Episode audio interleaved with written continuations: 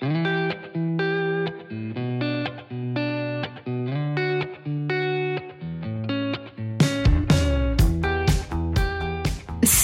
je suis Sandra et je te souhaite la bienvenue sur le podcast qui va te donner envie de réaliser tes projets et même tes rêves les plus fous. Notre mission, t'apporter de l'inspiration. J'échange avec des femmes qui ont osé s'écouter. Choix de vie audacieux, parcours atypique, projets fous, elles nous dévoilent tout sans filtre. L'idée, à travers chaque épisode, c'est d'adoucir tes peurs pour les remplacer par de l'audace et de l'enthousiasme. Du mouvement, du bruit, de la fumée, laisse-toi entraîner par les locomotives.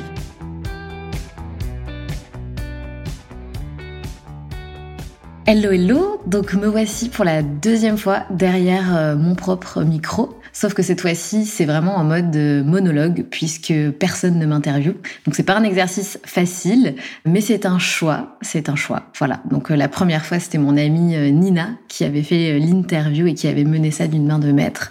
Et cette fois, pour la première fois, je prends la parole toute seule face à ma petite caméra et avec mon cher et tendre micro. Voilà, voilà. Donc je suis très contente de me prêter au jeu et de me prêter à, à ce jeu qui est pour moi nouveau puisque je n'ai jamais fait ça un épisode solo. Donc je voulais me présenter de nouveau à vous. Je ne sais pas si vous connaissez un petit peu mon enfance, euh, où est-ce que je suis née, etc. Mais j'ai décidé de commencer cet épisode par ça, et parce que euh, c'est aussi euh, l'enfance qui définit la femme, la personne qu'on devient. Donc je pense que c'est une partie hein, qui est importante et qui a joué un rôle, on va dire, dans la construction de ma personne, de la femme que je suis aujourd'hui. Donc moi, je suis née à Besançon, donc dans le Doubs, département 25.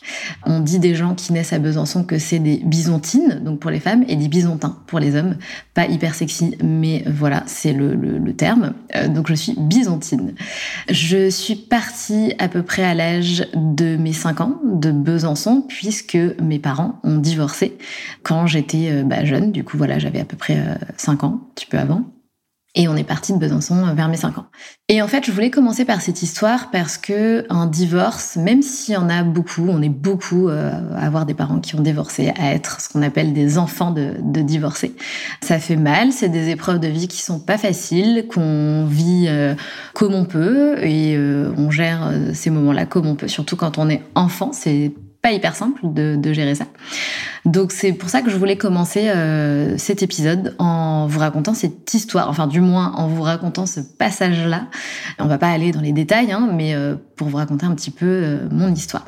Donc en fait, ce qui s'est passé, c'est que ma maman a rencontré le deuxième homme de sa vie, donc quand j'étais une toute petite fille, et elle a fait le choix de partir avec cette personne et de commencer une nouvelle vie avec cette personne.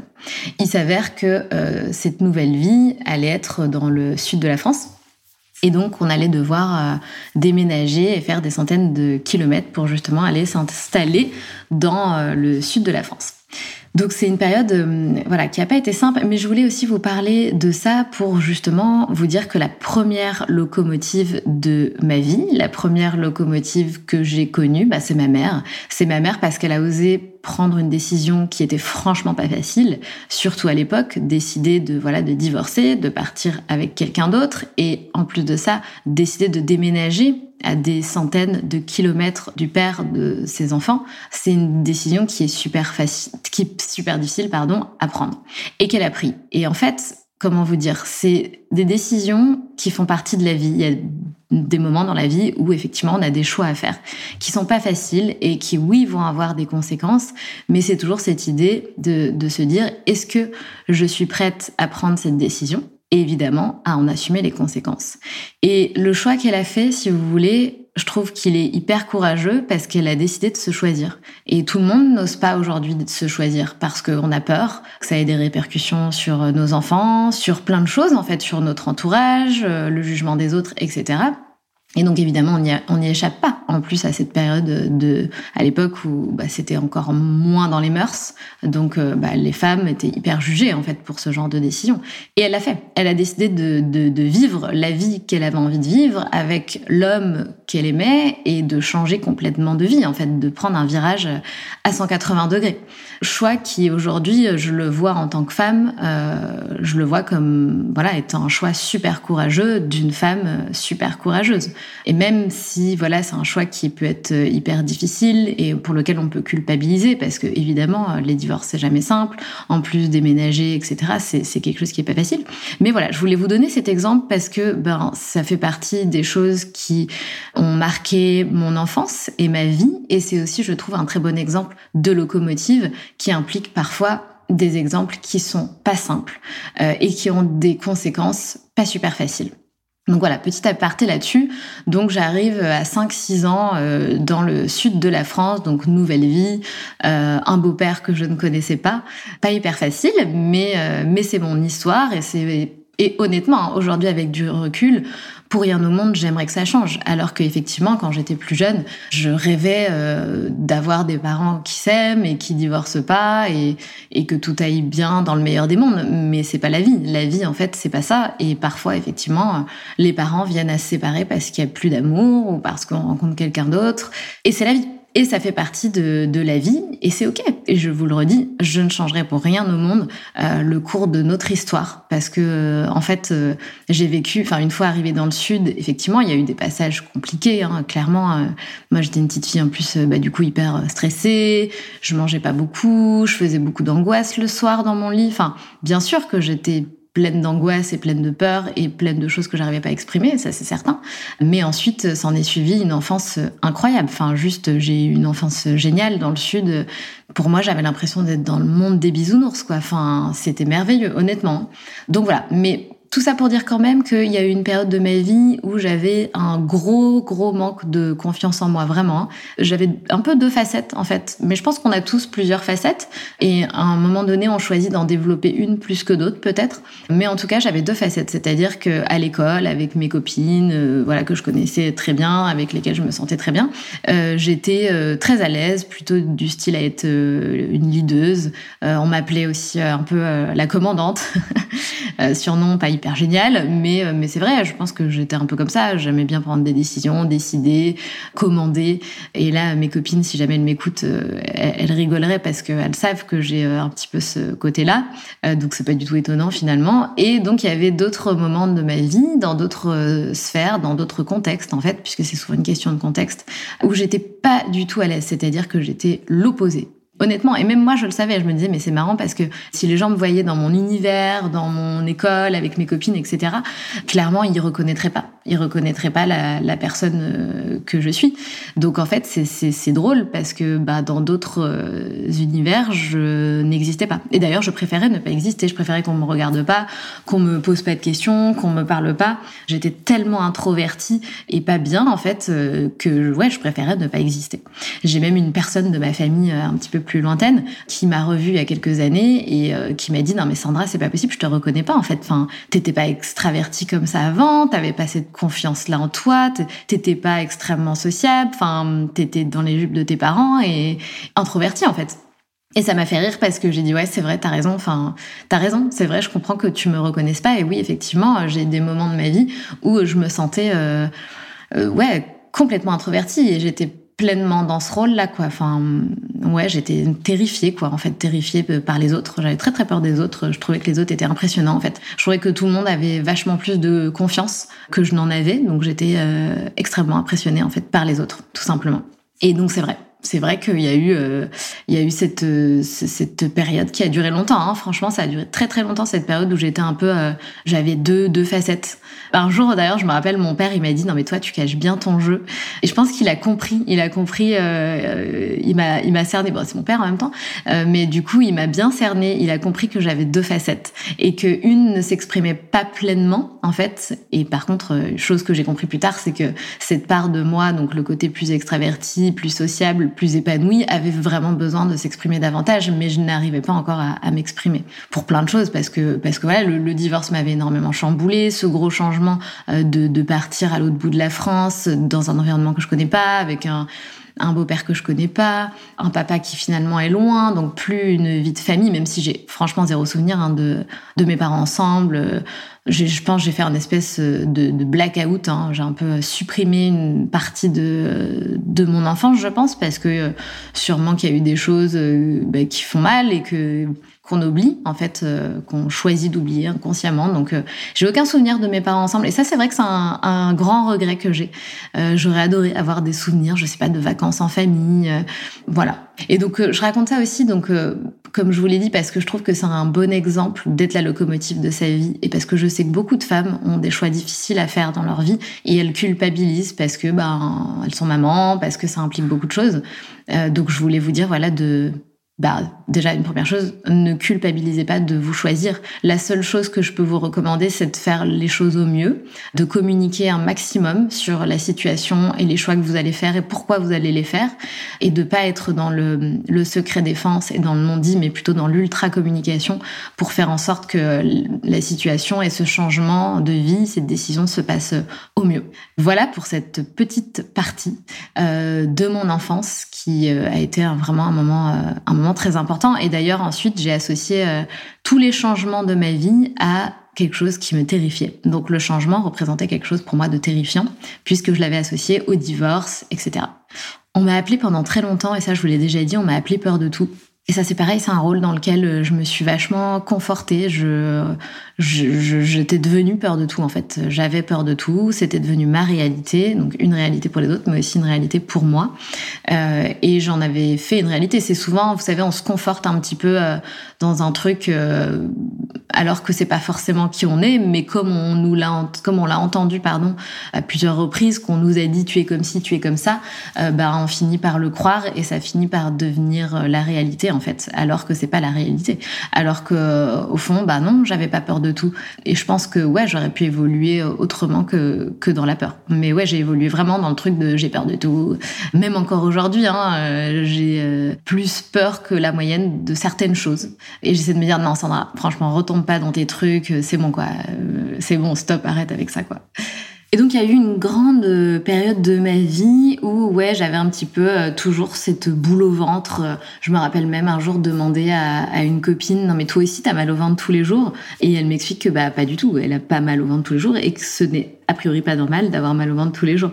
Et donc ça c'est le jour où j'ai pris conscience que euh, bah, j'avais euh, effectivement des angoisses en moi et que j'avais des choses enfouies en moi et que ce n'était pas normal de se sentir mal tous les jours, d'avoir ce petit mal au ventre qui était logé euh, en moi en fait. C'était pas normal en fait. On devrait se sentir bien et ne ressentir rien dans son ventre. Euh, en tout cas rien qui nous fait souffrir entre guillemets. Et donc il y a eu cette période où vraiment ça a été euh, bah, pendant toute la période de l'adolescence je dirais où j'avais l'impression de pas avoir de personnalité. C'est un peu dur à dire comme ça ça me fait rire à chaque fois que je dis ça. Euh, mais c'était vraiment ça. J'avais l'impression de pas avoir de personnalité et euh, de hum, pas, pas avoir de personnalité, c'est un petit peu fort quand même, mais ouais, je trouvais que, en tout cas, j'étais pas celle que je voulais être. Euh, ça, c'est certain. J'étais pas celle que je voulais être. Et d'ailleurs, je savais pas ce que je voulais faire plus tard, mais je savais quel type de femme je voulais être. Je voulais avoir confiance en moi. Je voulais me sentir forte. Je voulais avoir une forte personnalité. Je voulais moi aussi avoir mes propres opinions, euh, dire ce que je pense et vraiment avoir des opinions parce que à l'époque, vraiment, je me rappelle, j'avais pas d'opinion. Enfin, je, alors peut-être que la plupart des jeunes, enfin, j'en sais rien. Hein, Peut-être que quand on est jeune, on n'a pas d'opinion et qu'on suit un petit peu ce qu'on entend. Mais moi, c'était vraiment ça. Et je me disais, mais c'est marrant que j'ai pas d'opinion. Parce que j'en avais vraiment pas. Et je savais vraiment pas ce que je pensais à propos de tel ou tel sujet. Donc ça, c'est un truc qui m'a vachement perturbée. Euh, je voulais avoir des opinions et, et avoir euh, cette personnalité assez impactante en fait. Et donc j'avais cette espèce d'admiration pour euh, les jeunes femmes.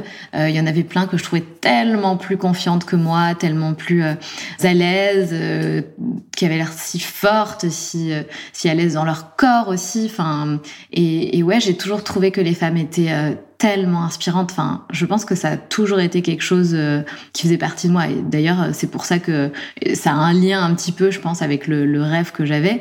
Euh, je voulais être coiffeuse, donc c'est aussi un univers de femmes. Euh, j'ai toujours adoré les salons de coiffure. Je trouve que dans les salons de coiffure, il y a plus de barrières en fait entre toutes les femmes. Il n'y a pas ce truc. bah voilà, on sait pas qui vient d'où. On s'en fout. Tout le monde papote avec tout le monde. Enfin, moi, je me rappelle, j'allais dans un salon de coiffure à Biot et, euh, et c'est vrai que c'était une super ambiance quoi. Enfin, ça rigole, tout le monde euh, gossip sur sa vie et en plus de ça, dans un salon de coiffure, on ressort, on est plus belle que quand on est arrivé. C'est toute une symbolique en fait euh, pour moi. Enfin, aujourd'hui, j'arrive à faire cette analyse-là, euh, mais quand j'étais petite, je savais pas pourquoi je voulais devenir coiffeuse. Donc voilà, je pense qu'il y a toujours euh, toujours une raison. Donc voilà, petite fille euh, semi-introvertie, semi-commandante, qui sait pas ce qui veut, enfin petite fille et ensuite ado, qui sait pas ce qu'elle veut faire de sa vie, mais qui sait ce qu'elle veut devenir, qui sait en tout cas quel type de femme elle veut devenir. Après, je pense que j'ai toujours eu ce côté un petit peu déterminé. J'ai toujours été quelqu'un de, dynamique, de motivé, persévérante. J'ai toujours adoré travailler. Enfin, l'école, ça a jamais été un problème. C'est quelque chose qui me plaisait, en fait, hein, tout simplement. Et donc ça, je pense que ça a toujours fait partie de, de ma personnalité, travailleuse, euh, un peu le syndrome de la meilleure élève qui, qui veut faire partie des meilleurs. Alors effectivement, quand je suis arrivée en, en première S, euh, tout ça, ça s'est un petit peu... Euh, effondrée parce que bah effectivement au lycée euh, on va dire que bah, j'ai découvert euh, les relations amoureuses. Donc j'étais un petit peu plus là-dedans euh, dans que, que dans l'école en fait. Et en plus de ça c'était super dur. Enfin et en plus de ça je pense que j'étais pas à ma place tout simplement en, en scientifique. J'étais pas à ma place mais rien à voir. D'ailleurs, je sentais bien que j'étais pas à ma place. Hein. Je, je le sentais bien. Euh, mais il s'avère que dans, dans ma famille, en fait, donc du coup, divorce, ce qui implique famille recomposée. Donc en tout, moi j'ai une vraie sœur, une vraie grande sœur de mon père et de ma mère. Euh, j'ai une demi-sœur, donc euh, de mon père et de ma belle-mère. Et ensuite, j'ai des frères et sœurs des premiers mariages de mon beau-père et du premier mariage de ma belle-mère. Donc en tout, j'ai quatre sœurs et deux frères et ça aussi, mais c'est génial. Enfin, pour rien au monde, je changerais ça, mais c'est tellement génial d'avoir euh, euh, des demi-frères et sœurs. Aujourd'hui, je dis même pas demi-frères, demi-sœurs, je dis c'est mes frères et sœurs. Enfin, c'est tellement, tellement, tellement génial. Et tout ça pour dire que, bah, du coup, ma sœur et mon frère du côté de mon beau-père avaient fait un bac S, ma grande sœur avait fait un bac S. En fait, tout le monde avait fait un bac S, et du coup, je me sentais dans l'obligation de faire un bac S, et surtout qu'on me faisait comprendre gentiment que le bac S ouvrait toutes les portes, que c'était la meilleure des filières, etc. Et moi, je l'ai vraiment interprété comme euh, bah, fais ça parce que euh, c'est la meilleure des filières et euh, bah, tout le monde, tes frères, ton frère et ta grande sœur et ton autre sœur l'a fait, donc fais-le aussi. Donc je l'ai fait, mais franchement à contre-cœur. Et ouais, clairement, j'étais pas à ma place. Enfin, je pense que j'aurais été mieux en bac ES, je sais pas, avec option anglais ou économie ou maths. Enfin, j'en sais rien, mais en tout cas, j'étais pas à ma place. Bref, donc je me retrouve à faire un bac scientifique. Je l'ai pas du tout au la main. je l'ai de justesse, mais vraiment de justesse. Euh, en plus, j'avais fait l'impasse euh, sur la philo, sur l'histoire géo aussi. Je détestais l'histoire géo. Quel regret d'ailleurs. regret d'avoir euh, loupé les cours d'histoire géo. Enfin, franchement, c'est bref, ça me fait rire de repenser à tout ça. Gros regret, gros regret, parce que j'ai de gros, grosses, grosses, grosses, grosses lacunes en histoire. Vraiment, c'est dramatique. Et j'ai plus honte de le dire parce que c'est pas un secret. Et, euh, et un jour, je rattraperai tout ça, je rattraperai tout ce temps perdu parce que maintenant, ça me tient à cœur. Et je me rappelle quand j'étais ado, je disais tout le temps, non mais j'en ai rien à foutre de l'histoire, ce qui compte, c'est le présent. C'est marrant que je sais pas pourquoi je disais ça. Et je disais que tout avait été de toute façon façonné et que euh, on savait même pas si l'histoire qu'on nous racontait c'était vérité. Et c'est marrant parce que je me dis aujourd'hui, quand même assez mature comme réflexion, parce que je pense qu'effectivement, il y a une petite part de vérité. On nous raconte certaines choses euh, dans les livres euh, comme on a envie de les raconter. mais d'un côté, c'est tellement important de savoir ce qui s'est passé, comment les, les, les sociétés ont évolué. Enfin, c'est je sais pas, il y a tellement de choses intéressantes. Donc voilà, grosse grosse lacune euh, en, histoire. Si vous avez des tips pour m'aider justement à combler ces lacunes, je suis preneuse. Voilà, voilà. Donc ensuite, je me pose la question, bah, qu'est-ce que je vais faire? Donc je sais toujours pas. Donc je fais une école de commerce. Voilà, très bien. Enfin, cool, ok, super. Ça m'a permis de faire euh, deux stages euh, à Londres, qui a été d'ailleurs une grosse révélation pour moi. J'ai adoré cette ville. C'est ma ville de cœur. C'est la ville que je préfère le plus au monde. j'ai découvert la vie là-bas en fait. Hein. Première que j'étais toute seule et j'ai découvert une vie qui me plaisait, une ouverture d'esprit de, dingue, des gens venant de tout horizon. C'est hyper cosmopolite Londres. C'est l'ouverture d'esprit euh, même, c'est euh, des vibes incroyables, c'est la liberté d'expression, de, s'exprimer comme on veut, de, s'habiller comme on veut. Enfin moi, ce qui m'avait marqué aussi, c'est euh, la manière dont on recrute les employés à Londres, c'est-à-dire que c'est pas du tout comme en France. On s'intéresse pas qu'au diplôme, au contraire, on va aller chercher des personnes on va aller chercher des expériences et du coup tu te retrouves à bosser avec des gens de, tout horizon et, et bref c'était génial. Enfin Londres ça a vraiment été un passage, deux passages importants, très importants dans ma vie et dans ma construction en tant que femme et pour me trouver en fait, trouver qui j'étais, etc. Et ensuite, j'ai fait euh, aussi un truc important qui m'a vraiment marqué, c'était euh, mon rêve. Je voulais absolument faire euh, un échange sur un campus universitaire américain. Donc rêve super cliché, enfin avec toutes les séries à l'américaine qu'on pouvait regarder quand on était jeune. Bah moi, je voulais le vivre. Clairement, je voulais vivre la même chose que dans les séries, comme beaucoup de jeunes filles, je pense.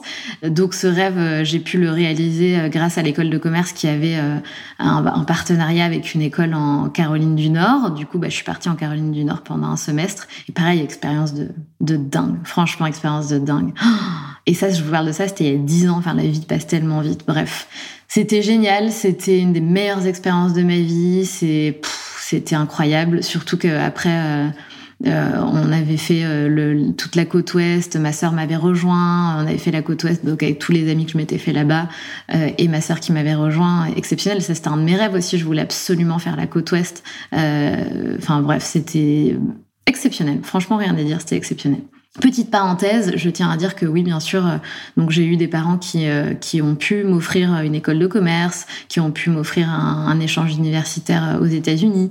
Et ça, je reconnais absolument toute la chance que j'ai pu avoir par rapport à ça. Par contre, on m'a toujours inculqué les valeurs du travail. Et c'est important, je tiens à le dire aussi, parce que bah, dès que j'ai eu l'âge de bosser, donc 18 ans, j'ai bossé tous les étés pendant 5 ans. Donc je bossais sur des plages privées ici où j'habite, du coup, où j'habitais dans le, le sud de la France. Euh, j'ai bossé 5 ans sur une plage à Juan-les-Pins et du coup, ce qui, donc tu bosses énormément, hein, clairement. Tu bosses en genre par jour, 6 jours par euh, semaine, donc tu as un seul jour de congé. Et par contre, tu te fais beaucoup d'argent pour euh, des emplois comme ça, des, des, des, des emplois d'été. Et donc, bah, j'y tenais à travailler et de toute façon, pour ma mère, c'était obligatoire quoi de travailler. Enfin on va pas se la couler douce au bord de la piscine euh, pendant que papa et maman euh, s'occupent de tout. Euh, non c'est pas le c'était pas du tout l'éducation que j'ai reçue. Et du coup bah j'ai bossé j'ai mis de l'argent un peu de côté j'ai essayé de, de, prouver que je pouvais moi aussi euh, subvenir un tout petit peu euh, à mes besoins et et pour réaliser mes rêves on va dire et je pense que c'est important ouais je pense que c'est important et c'est quelque chose que j'inculquerai à mes enfants c'est dès que tu es en âge de bosser bah va bosser en fait et je pense que c'est important voilà donc je voulais juste faire un petit, un petit aparté là-dessus. Donc, 23 ans, je me retrouve euh, à Paris. Je m'étais dit, OK, qu'est-ce que je veux faire? Bon, bah, moi, j'ai envie de faire un job qui me permet de, de, voyager et de voir plein de pays.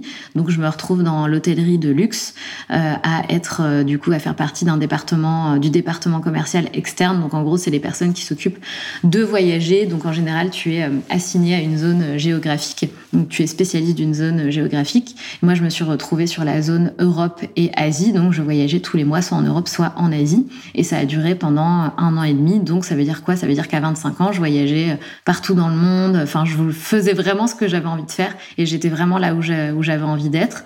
Donc euh, génial, encore une fois. Ensuite, bah, j'en ai eu un petit peu marre, j'ai eu envie d'autre chose, j'ai eu envie de plus, et euh, j'ai euh, eu l'opportunité de prendre la direction d'un petit hôtel à Paris. Donc je me suis dit, allez, vas-y, pourquoi pas, je teste. gros gros challenge qui me faisait clairement flipper. Et surtout, c'était aussi l'idée de se dire, mais qu'est-ce qu'on fait après qu'on, voilà, une fois que T'as dirigé un hôtel euh, à 27 ans, un petit hôtel, qu'est-ce que tu fais? Enfin, euh, est-ce que j'ai envie de diriger des hôtels toute ma vie? Je sais pas. Donc j'avais vachement ce truc de, ok, mais je fais, qu'est-ce que ça va m'amener à quoi en fait euh, de faire ça? Et, vous voyez, c'est marrant parce qu'avec du recul, je me dis, mais en fait, ce sont des questions qui sont inutiles parce que déjà on sait pas ce qui va se passer et en plus, la vie est pleine de surprises, donc il peut se passer plein de choses après. La preuve en est d'ailleurs. Et du coup, donc je prends à 27 ans la première direction de de cet hôtel qui s'appelait la Villa d'Aubenton, pardon, et ça a été une de mes plus belles expériences professionnelles. J'ai adoré. Enfin, c'était magique. J'ai euh, embauché tous les membres de mon équipe. C'est la première fois que je manageais une équipe. Et c'était euh, aussi manager des, des gens dans l'opérationnel. Et il fallait qu'on travaille tous en symbiose pour atteindre les objectifs, c'est-à-dire qui était de relever ce petit hôtel qui fonctionnait plus trop. Donc il y avait un vrai challenge en plus. Enfin, c'était super intéressant. Mais j'ai adoré. Et en plus, pour la première fois de ma vie, j'étais, c'est-à-dire dans un périmètre qui était pas défini, puisque du coup, tu es comme un chef d'entreprise. Sauf que c'est pas ta boîte. Donc c'est un peu ce truc-là. Et là, j'ai compris que bah, potentiellement, j'avais cette âme d'entrepreneuse et je ne le savais pas du tout. Donc je me suis éclatée. Ensuite, j'ai été sur un autre hôtel du groupe un petit peu plus haut de gamme. Ensuite, je suis tombée enceinte. Et ensuite, j'ai eu un poste au siège quand je suis revenue après mon congé maternité. Et donc à 29 ans, j'accouche de Léo. À 30 ans, je reviens de mon congé mat et je fais ce fameux burn-out sur lequel je vais pas revenir parce que je vous l'ai déjà raconté. Euh, donc on va pas, je vais pas revenir dessus. Si vous voulez euh, en savoir un petit peu plus, j'en parle dans mes vidéos sur Instagram. Euh, j'en ai parlé dans l'épisode 60 aussi du podcast, le premier épisode de, dans lequel je passe derrière le micro. Donc voilà, c'est un sujet maintenant qui n'est plus du tout tabou. J'ai eu du mal à en parler au début. Aujourd'hui, j'en parle vraiment, vraiment librement. Ça a été un burn-out sévère que j'ai fait avec des symptômes très forts. Donc j'avais du mal à en parler au début, parce qu'on a l'impression qu'on va revivre ce qu'on a vécu. Mais aujourd'hui, j'en parle librement. Bref, je fais ce burn-out et j'avais déjà commencé à me poser des questions sur... Euh, euh, bah, je sentais bien que j'avais besoin de plus, je sentais que j'avais plus de potentiel, je sentais que j'avais des, des capacités à exploiter, à développer ailleurs, je sentais que j'avais euh, un potentiel ailleurs qui n'était pas dans cet environnement de l'hôtellerie. En tout cas, je sentais que j'avais envie de faire autre chose, de créer un projet qui émanait de moi, de donner plus de sens à ma vie, d'avoir plus d'impact. Et du coup, je commence à revenir un peu, vous voyez, sur cette idée des femmes. comme quoi, je vous ai raconté bah, ce que j'ai vécu dans mon enfance, que les femmes déjà à l'époque m'inspiraient énormément, ce projet de vouloir monter un salon de coiffure. Enfin, vous voyez, il y a toujours cette ligne directrice euh, des femmes. Et je fais une petite parenthèse aussi avec mes grands-mères, qui, euh, une de mes, enfin, les deux m'ont inspirée, mais une particulièrement m'a toujours énormément inspirée de par euh, sa force de caractère et, et elle m'a toujours dit crée-toi ta liberté financière, crée-toi ta liberté financière, ne te marie pas trop jeune, ne te marie pas trop jeune. Donc les femmes ont vraiment fait partie de, de ma vie, hein, comme ma mère qui m'a beaucoup inspirée, ma grande sœur aussi. J'ai toujours été très inspirée euh, par les femmes. Et je trouve que les femmes sont une source d'inspiration dedans. Bref, où j'en suis. Donc voilà, donc je, me, je, je, prends conscience, mais pareil, là je vais le faire très bref parce que je vous l'ai déjà raconté mille fois. Je prends conscience qu'il y a beaucoup de femmes autour de moi qui euh, se résignent à vivre une vie qu'elles n'ont pas envie de vivre, qui ont des projets en tête mais qu'elles n'osent pas, auxquels elles n'osent pas donner vie.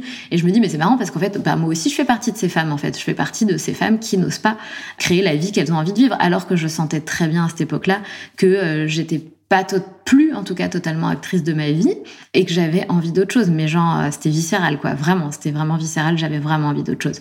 Et il fallait que je le fasse. Et donc euh, le fameux burn-out qui me tombe dessus le Covid donc là on voit une fenêtre de tir énorme avec euh, avec mon chéri et je lui dis écoute moi je veux me barrer Paris j'en peux plus je, suis à bout et clairement enfin j'avais pas besoin de le démontrer hein, vu que j'avais fait quatre mois de pas très très compliqué avec le burn-out c'était pas un sujet et donc on saisit l'occasion et je vais pas le raconter et donc gros changement de vie, etc. On part dans le sud.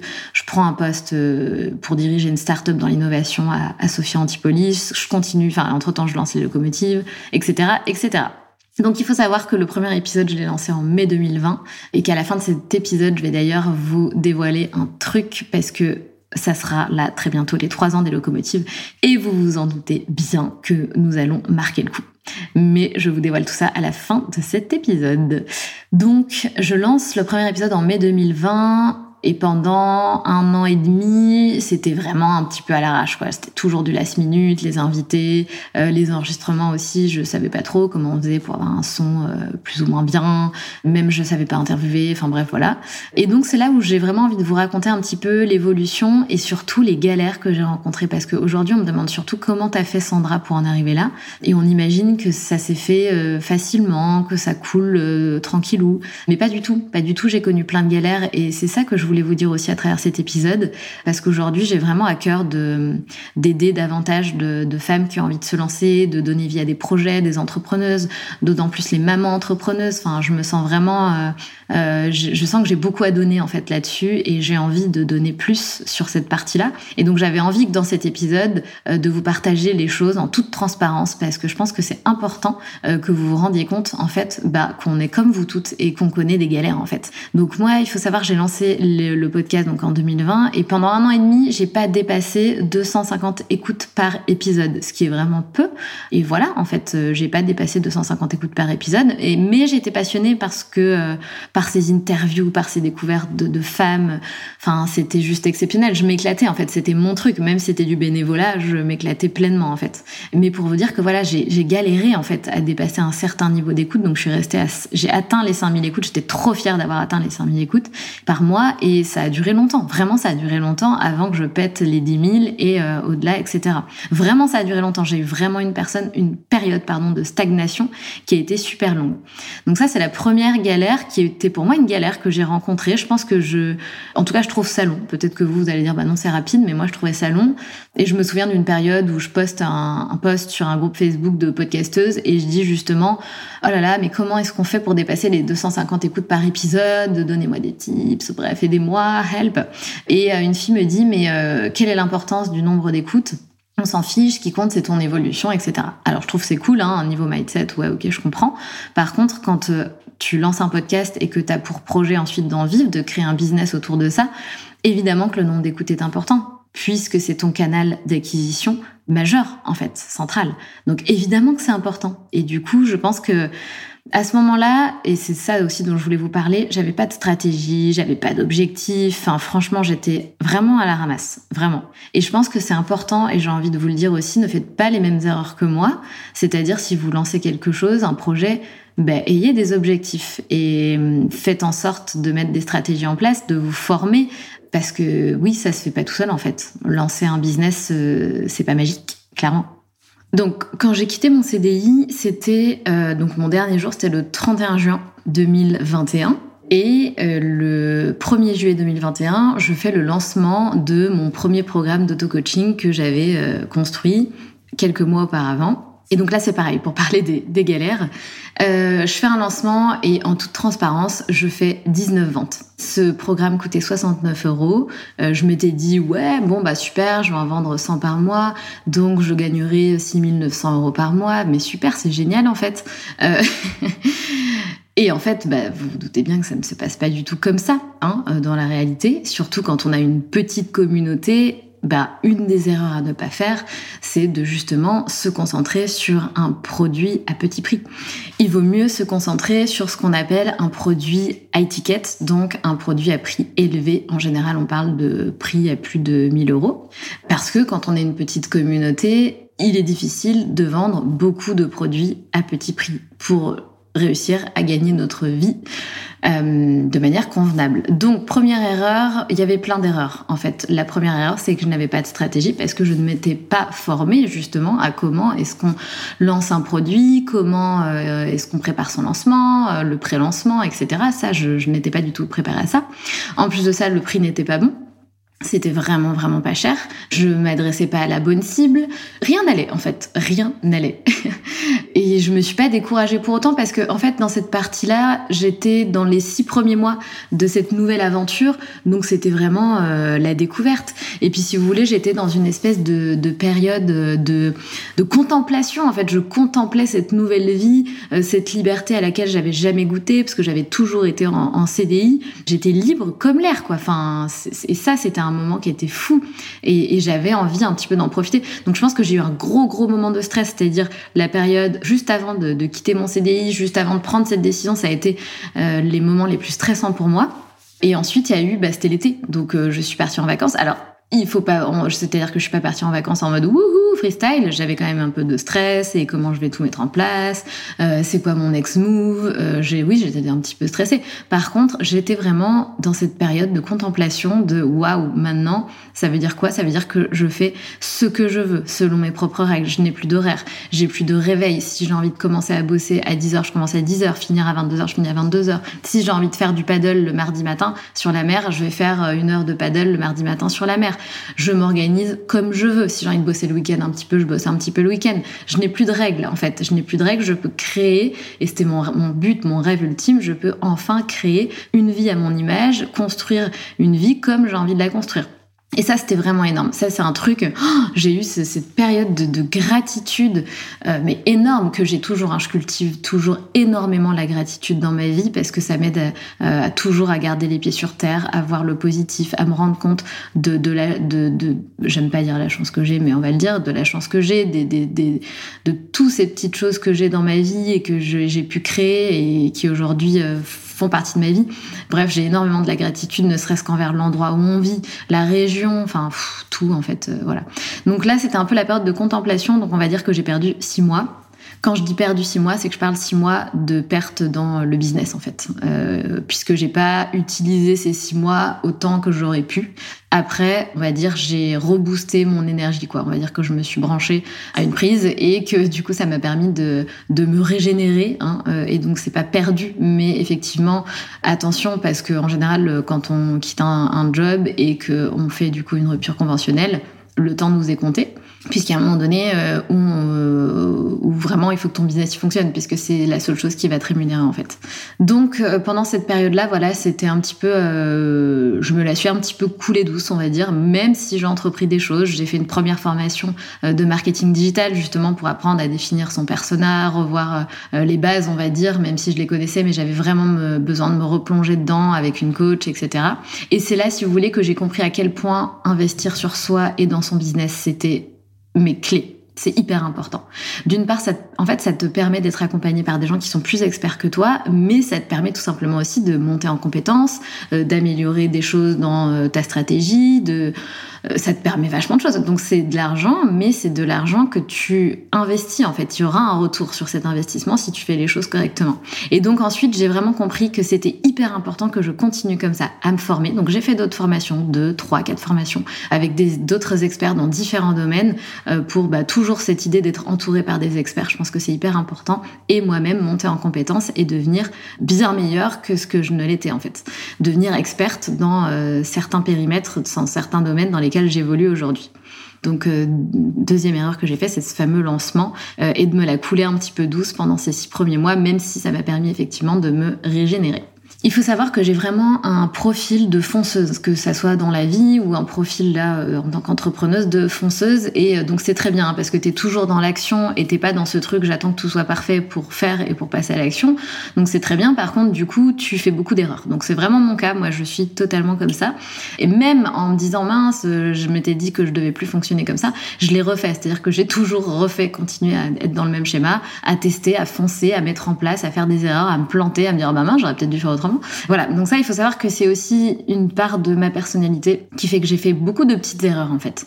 Après, je pars du principe que ben un bon entrepreneur, donc une bonne entrepreneuse, c'est vraiment une personne qui est capable de se rendre compte que dans le chemin d'un entrepreneur, il y a des échecs, il y a des erreurs, et il y en a plein. C'est-à-dire que c'est pas parce que tu deviens un jour bon et euh, l'un des meilleurs que tu ne feras plus d'erreurs. Tu feras d'autres erreurs, il y aura d'autres échecs, et c'est normal. Et je pense qu'il faut se dire que l'entrepreneuriat, c'est comme un jeu à grandeur réelle, à grandeur nature et qu'il faut prendre autant de kiff, c'est un peu bizarre à dire. Euh, peut-être que vous n'allez pas comprendre ce que je dis là aujourd'hui. Vous comprendrez peut-être demain, mais c'est prendre autant de kiff dans les erreurs que dans les succès. Parce qu'en fait, les succès que tu vas connaître n'auront pas la même saveur si tu n'as pas eu d'échecs, si tu n'as pas eu d'erreurs. Il faut que tu comprennes que ça fait partie du game en fait. Et si t'es pas prête à ça, si t'es pas prête à, avoir des échecs, à connaître des erreurs, etc., c'est difficile d'avoir le bon état d'esprit d'entrepreneur.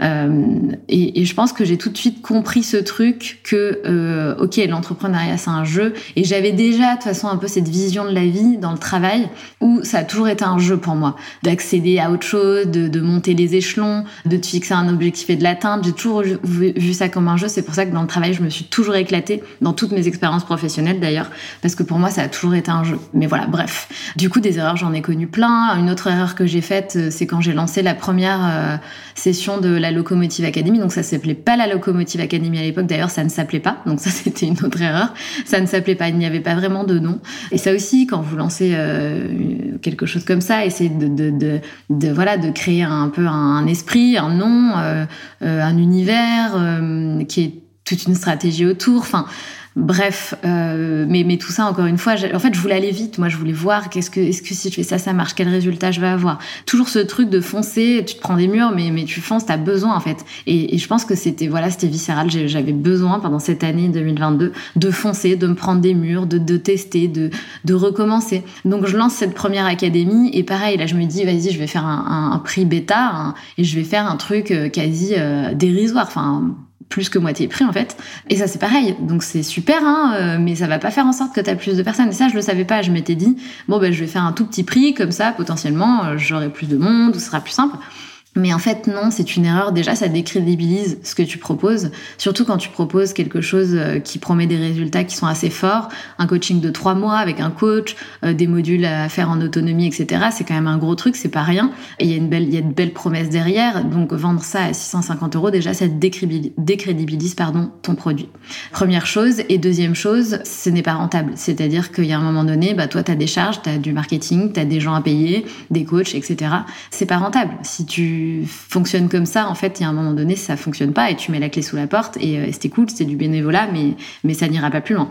Et, ça, c'est des choses où j'étais un peu euh, trop euh, go with the flow, mais j'avais besoin, je pense aussi, après cette période de burn-out, changement de vie, etc., j'avais vraiment besoin de faire les choses un peu en mode vibe cool, parce que c'est aussi qui je suis. Je suis, ouais, je bosse énormément, je suis une grosse travailleuse, j'ai une capacité de, de travail qui est assez énorme. Je peux bosser vraiment beaucoup, beaucoup, beaucoup, beaucoup et faire beaucoup de choses rapidement.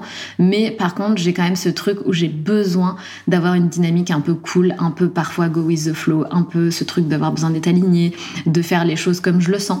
Mais effectivement, j'ai pris conscience qu'il y a un moment donné, comme je le dis, si tu veux vivre de ton business, il faut te fixer des objectifs, il faut avoir une stratégie. C'est il y a un moment donné, tu peux plus fonctionner euh, comme si tu étais une petite fée dans, un, dans le monde des bisounours, quoi.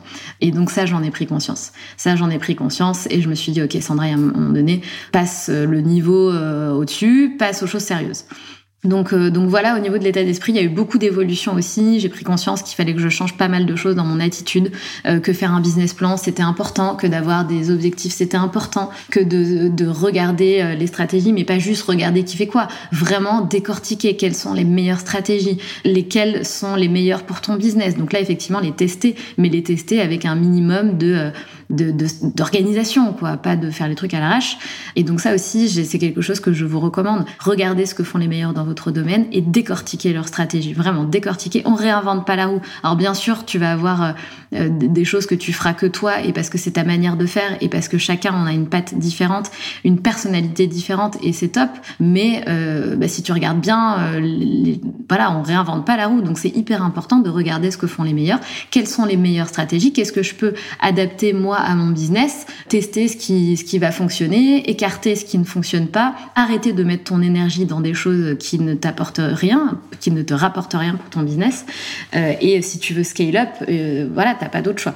Euh, le, point important aussi pour, euh, pour accélérer ton business et pour passer au stade supérieur, c'est de se faire accompagner. Mais vraiment de se faire accompagner avec euh, des experts business dans divers périmètres, pardon. Je dirais dans, des, dans un périmètre, enfin dans, de se faire accompagner à 360. En tout cas, moi, c'était vraiment le besoin que j'avais, dans mon cas parce que je suis du genre, je suis gémeaux. Donc, un gémeaux par définition, enfin, si je dis pas de conneries, par définition, j'ai tendance à vouloir toucher à tout. Et du coup, ce qui fait qu'on n'est pas expert dans un domaine précis, mais qu'on va être plus ou moins bon dans tous les domaines. Et du coup, on n'est pas, c'est un problème parce que du coup, on est ben, moyen en fait dans tous les domaines et on n'est pas expert dans un domaine précis. Moi, j'adore toucher à tout, je suis vraiment comme ça, mais le truc, c'est que là, pour le coup, j'avais vraiment besoin de monter en expertise dans des domaines vraiment précis et dans des, les périmètres qui allaient vraiment faire que mon business allait euh, accélérer, quoi. Et donc, j'ai pris la décision d'investir de, nouveau dans mon business et de suivre un accompagnement d'experts. Euh, donc, c'est des experts qui t'accompagnent sur euh, des périmètres différents, selon tes besoins, selon tes problématiques, euh, selon les objectifs que tu as. et ça a été une des meilleures décisions que j'ai prises donc fin 2022 et qui était nécessaire. Il n'y a pas de secret. Et ça, c'est un truc que je voulais placer aussi dans l'épisode. Il n'y a pas de secret. C'est-à-dire toutes ces filles qui vous inspirent sur Instagram parce qu'elles ont créé des super business, elles ont bossé comme des dingues. Elles se sont formées, elles se sont elles ont investi leur argent. Il n'y a pas de secret. Il n'y en a pas qui sont arrivés là en un claquement de doigts par magie. Je pense que ça, il faut vraiment qu'on le réalise, même si on a l'impression qu'Instagram, c'est tout beau, c'est tout mignon, etc. Je pense qu'il faut quand même réaliser que bah, il y a un taf énorme derrière. En fait, il y a un terme, il y a un taf énorme derrière. Il y a aussi un gros boulot de remise en question. Être entrepreneur, c'est aussi avoir la capacité de se dire, ok, là j'ai pas été bon, donc il faut clairement euh, que je reprenne tout ça et que je m'améliore et que je fasse les choses mieux et que je fasse appel à mieux que moi, en fait, à meilleur que moi. C'est hyper important. Et c'est sûr que si on a un melon comme as, on va foncer dans le mur si on pense qu'on fait tout bien et qu'on fait tout mieux. Euh, moi, je suis persuadée que j'ai des tonnes de choses à apprendre tout le temps, que ça soit de personnes qui ont 10 ans de moins que moi ou des personnes qui ont 20 ans d'expérience de plus que moi. Je pense que j'ai plein de choses à apprendre et que j'ai encore plein de choses à apprendre. Et je pense que je fonctionnerai tout le temps comme ça, en fait, dans ma vie. Je pense qu'on a tout le temps des choses à apprendre, peu importe notre niveau d'expertise. Voilà, donc ce qui m'a permis aussi de, faire évoluer mon business, donc c'est tout ça, et c'est aussi de déléguer. Commencé petit à petit à déléguer, petite somme par petite somme, voir un petit peu euh, euh, ce qui, ce qui m'aide vraiment, ce qui m'aide pas, donc euh, arrêter ce que j'estimais pas utile, continuer ce que j'estimais être d'une valeur mais inestimable. Enfin, je pense qu'à un moment donné, on, on peut plus mettre notre énergie partout, sinon encore une fois, on s'épuise.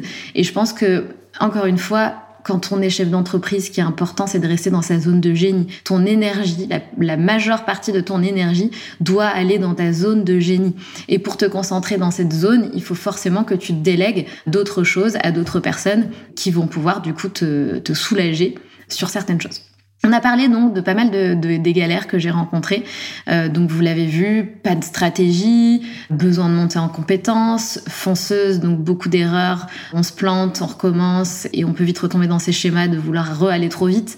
Euh, j'ai fait énormément d'erreurs et vraiment tout ce que j'ai essayé de créer avec les locomotives, je l'ai fait toute seule. J'ai toujours rêvé, vous savez, d'avoir euh, un coup de main énorme, qu'on vienne me dire Sandra, tiens, mais viens, je te tends la main, aide-moi, euh, je t'ouvre toutes les portes, le réseau, le truc, le machin. Bon, ben, j'ai jamais eu ça. Si aussi ça, ça peut vous rassurer que c'était une question que vous aviez. Personne ne m'a jamais tendu la main. Euh, j'avais absolument pas de réseau et d'ailleurs, j'en ai toujours pas.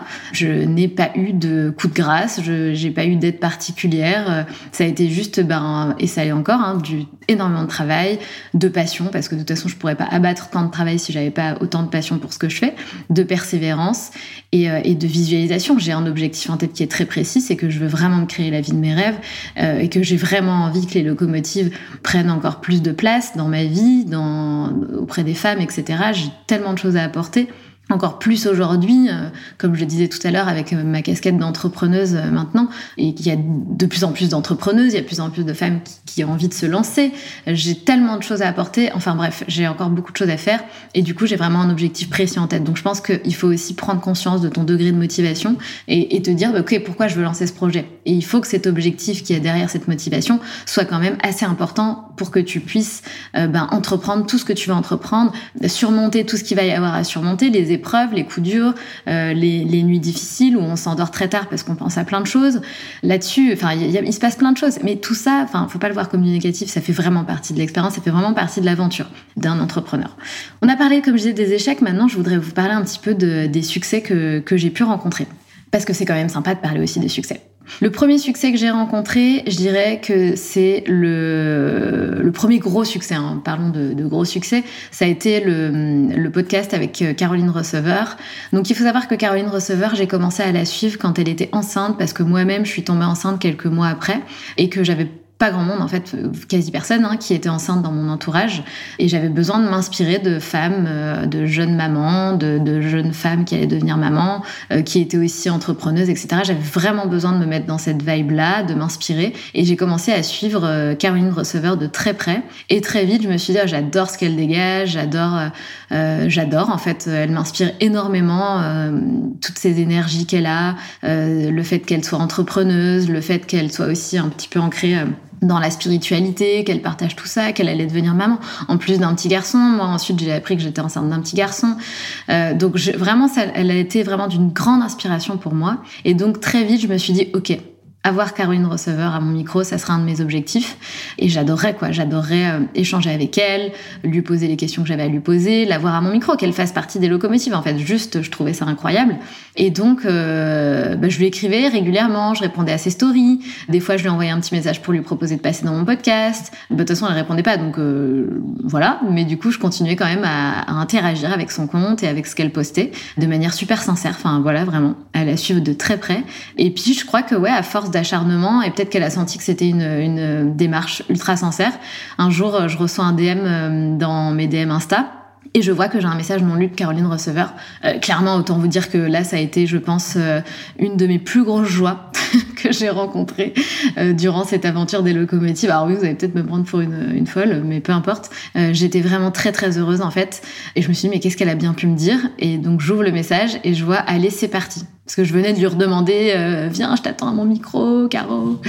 Et là, elle me dit, allez, c'est parti, let's go. Et je me dis, mais what? Mais c'est pas possible, ce n'est pas possible. Bref, trop drôle. Enfin, trop drôle, trop génial. Et, euh, et, ça, ça a été un de mes plus gros succès. J'étais très heureuse. Et c'est marrant parce que, vous savez, ce truc de, on a un espèce de fantasme, de désir très profond. Et une fois que celui-ci est assouvi, eh ben, on ressent une espèce de blase. Ben, moi, c'est exactement ce qui s'est passé. Et ça, c'est souvent ce qui peut se passer quand on est entrepreneur, euh, qu'on a des gros succès ou des gros temps forts.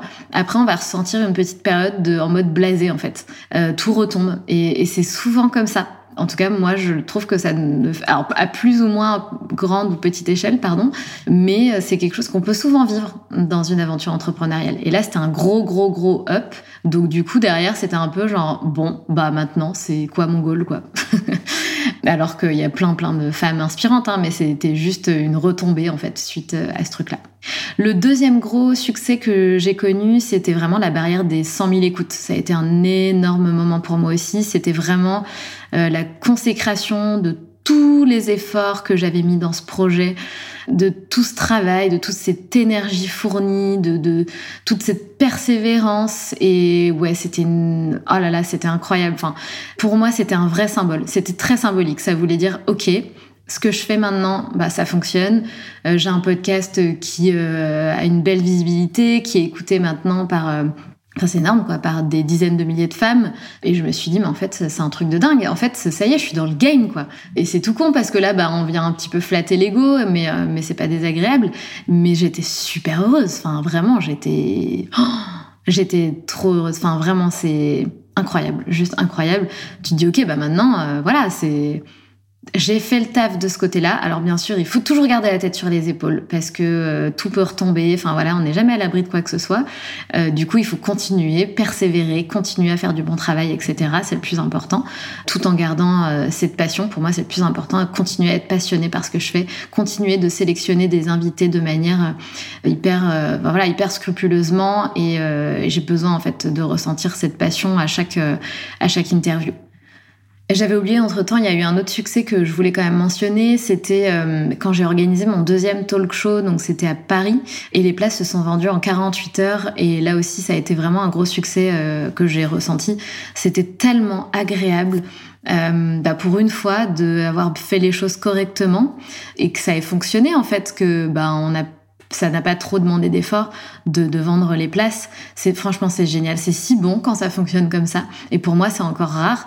Euh, j'ai besoin vraiment de mettre une énergie euh, très très forte pour vendre, hein, tout simplement. C'est ça demande de, de l'énergie, de la stratégie, etc.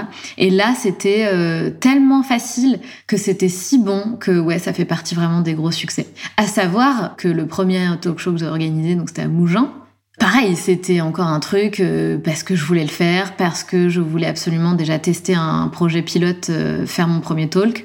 Et je l'ai organisé à Mougins, c'est-à-dire que personne connaît Mougins donc c'est pas hyper stratégique. Je l'ai organisé dans un lieu parce que j'avais eu un coup de cœur avec le lieu et avec euh, la créatrice de ce lieu. Et euh, j'ai mal fait les choses. J'avais pas euh, pris conscience des coûts que ça représentait. Du coup, les tarifs étaient un petit peu élevés pour m'y retrouver. Donc cet événement n'était pas du tout rentable. Après, c'était génial, ça a été un succès, les gens ont adoré, ça a été une journée magnifique que je regrette pas. Mais c'est pour vous montrer encore une fois que bah, des erreurs j'en ai fait. Et, et là, j'en ai cité que quelques-unes, mais j'en ai fait tellement, mais vous n'imaginez pas. Mais je suis totalement ok avec ça. J'ai aucun problème avec ça. De toute façon quand j'ai un truc en tête, je le fais, même si je sais que c'est pas la meilleure manière de le faire. Euh, j'ai besoin de le faire. Et là, j'avais besoin de le faire. J'avais j'ai toujours rêvé d'organiser des événements avec les locomotives et d'organiser des talk shows surtout. Et il fallait que je le fasse. Je voulais tester, je voulais voir ce que ça donne, je voulais le faire et je le faisais pas pour l'argent, je le faisais pour euh, pour le vibrer le truc, pour vivre ce truc-là, pour rassembler des femmes. Euh, mais j'ai galéré, j'ai galéré à vendre mes places. Enfin bref, ça n'a pas été simple du tout, mais ça s'est fait et j'étais super heureuse de l'avoir fait. C'était incroyable. Et d'ailleurs, c'est grâce à ce premier événement que j'ai décidé de continuer ce type de format-là. Et pour parler d'un dernier succès qui m'a marqué dernièrement, ça a été bah, le lancement de la promotion numéro 5 de la Locomotive Academy, donc là tout récemment début 2023. Et là du coup j'avais un objectif qui était beaucoup plus fort puisque je voulais faire une promotion de 30 femmes, donc trois groupes, trois classes et du coup, bah, c'est super. Enfin, ça, s'est passé. Alors, j'ai mis énormément d'énergie dedans. Encore une fois, il y a des choses que j'aurais pu mieux faire. D'ailleurs, je le raconte dans un de mes vlogs. Euh, je sais pas si vous l'avez vu. Bref, où j'explique que encore une fois, j'étais à l'arrache. Enfin, trop à l'arrache, quoi, sur ma stratégie de lancement. J'ai tout fait en last minute. Je savais ce que je devais faire pour le coup cette fois, euh, mais j'ai tout mis en place en last minute et ça c'est pas bon, c'est pas bon. Et c'est pour ça que si tu fais ça, ça te demandera en fait deux fois plus d'énergie que si t'étais organisé, que t'anticipais les choses. Donc bref, tout ça je, je, je prends note et à chaque fois j'essaie de m'améliorer un petit peu plus. Et je sais que cette année, euh, il faut vraiment que je fasse un effort là-dessus, que je me discipline davantage dans euh, mon organisation, dans mon business. Voilà, je sais que j'ai plein de choses que sur lesquels je dois m'améliorer et je vais vraiment essayer de faire au mieux. Voilà, donc euh, je vous ai parlé de, pas mal de choses. Ça a été euh, et c'est hein, une expérience de vie formidable. Enfin, si vous avez peur de vous lancer, moi je peux que vous dire que vous verrez, ce sera euh, extraordinaire. Et encore une fois, malgré les, erreurs que vous allez faire et les échecs que vous allez connaître, c'est pas grave quoi. Ça fait partie du truc et, et vibrer à fond tout ce que vous allez vivre.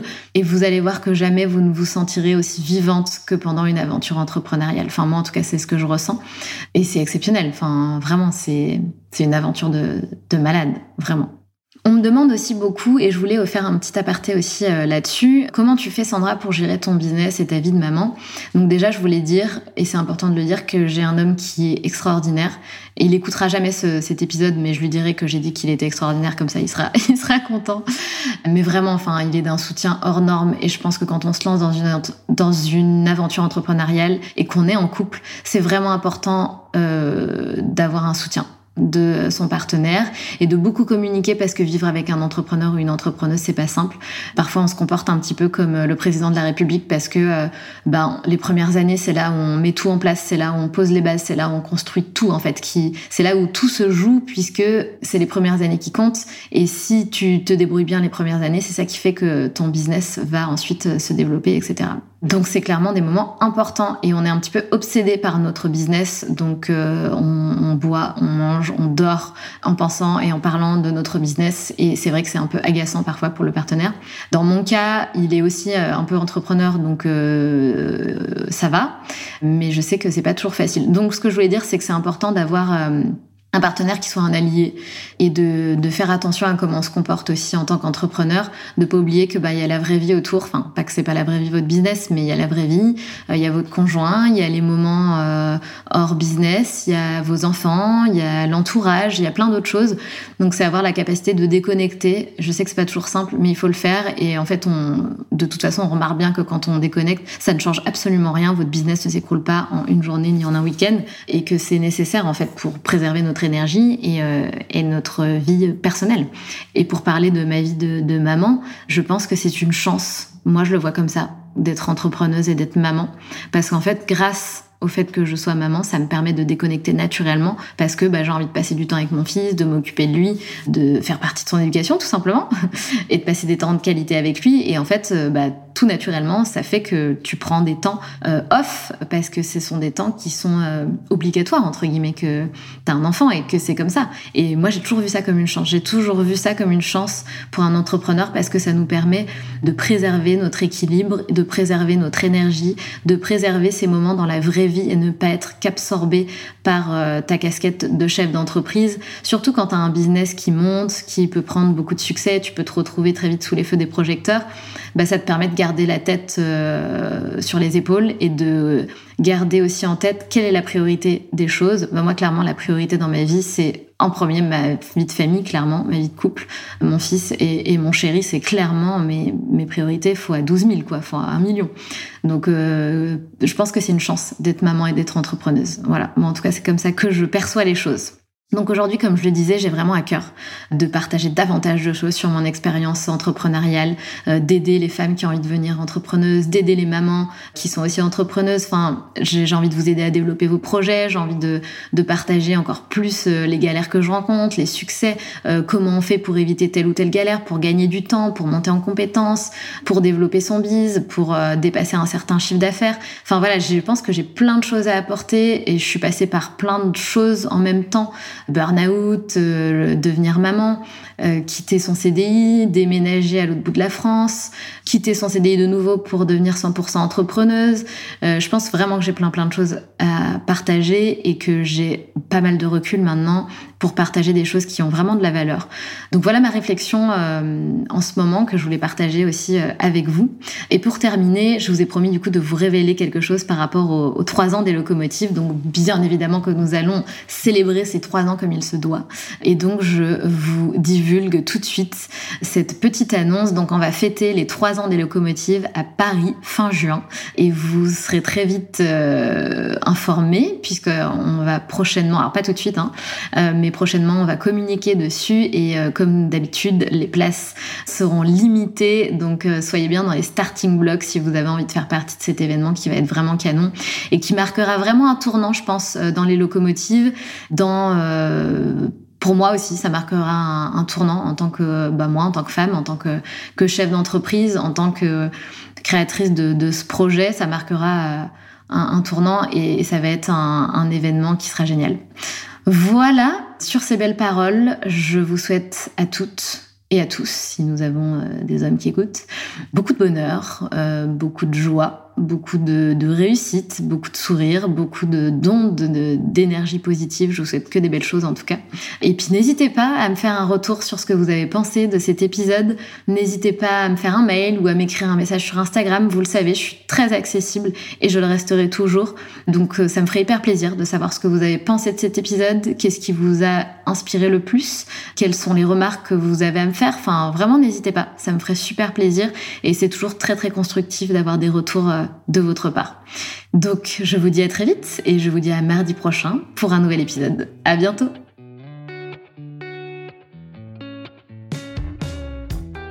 C'est la fin de cet épisode et j'espère qu'il t'a plu. Si tu as envie de laisser 5 étoiles sur Apple Podcast ou Spotify, surtout n'hésite pas.